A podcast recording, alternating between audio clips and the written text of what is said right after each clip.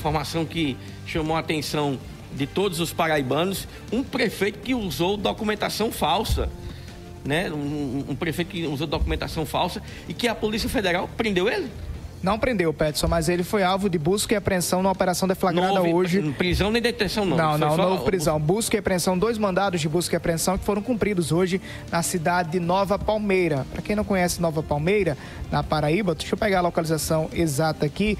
Está localizada, eu dizer aqui, com as imediações, viu, Petson Santos? Para quem está sintonizado com a gente agora na TV Diário de Sertão, no Sertão do Estado.